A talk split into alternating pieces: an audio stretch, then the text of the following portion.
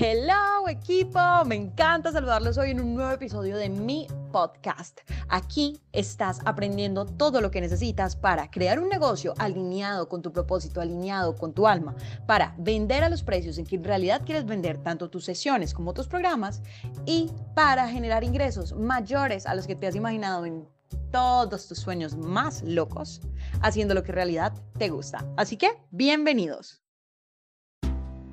Hoy vamos a hacer una reflexión más como de tema mental y es el hecho de tener confianza en sí mismo.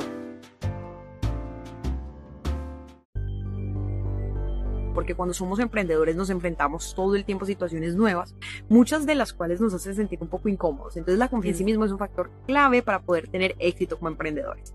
Les voy a dejar tres tips para mejorar la confianza en sí mismo. Tip número uno es actúa por el simple hecho de actuar, es decir, desconéctate y como desátate un poco del resultado y haz las cosas por el hecho de avanzar. Puede que no, que no todo esté perfectamente preparado, pero si no te lanzas, muy probablemente vas a seguir retardando ese sueño que tanto quieres.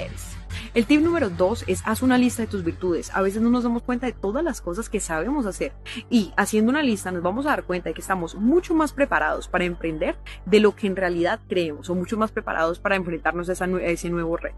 Y el tip número tres es toma decisiones aunque falles. Lo importante es no quedarte en la indecisión, lanzarte que si fallas igual aprendes.